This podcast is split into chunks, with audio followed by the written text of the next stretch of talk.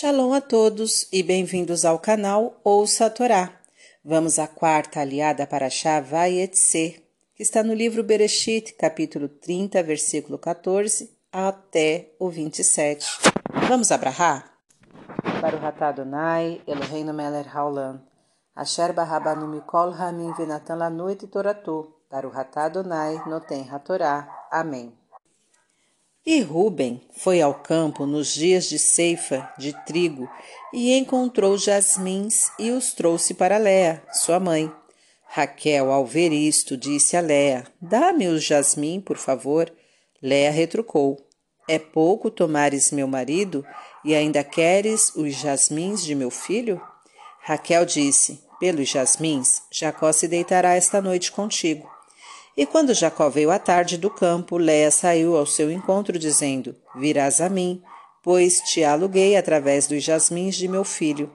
E Jacó esteve com Léa naquela noite, e Deus escutou Léa, e ela concebeu e deu à luz para Jacó um quinto filho, dizendo: Deus me deu pagamento, porque dei-me escrava a meu marido, e chamou o menino de Issahar. E Léa concebeu mais um filho e disse: Deus me deu um bom quinhão. Desta vez, meu amigo, meu marido, habitará comigo, pois lhe dei seis filhos, e chamou-o de Zebulum. E Léa deu à luz uma filha, que se chamou Diná. E Deus lembrou-se de Raquel e a tornou fértil.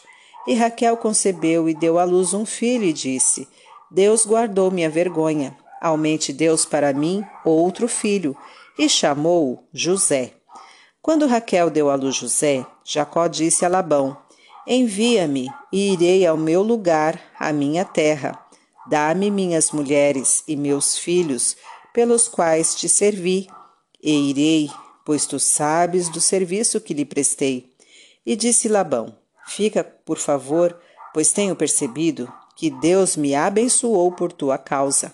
Amém. Baruch Adonai Eloheinu melech haolam Asher Natan Lanu Torato Toratemet, Verraiolanatá Betorreino, Baruhatá Adonai, Noten Hatorá. Amém. Vamos aos comentários desta liá? O ciúme não permite conviver em paz, aumentando a sensação de abandono, muitas vezes infundada. Leia se sentia abandonada por Jacó e revidava a sua rival, Raquel, alardeando o benefício de ter um filho próprio. Não devemos dar preferência a ninguém quando se tratar de pessoas que merecem atenção equivalente. Quando está mencionado que Deus se lembra de alguém, significa que ele teve misericórdia deste alguém.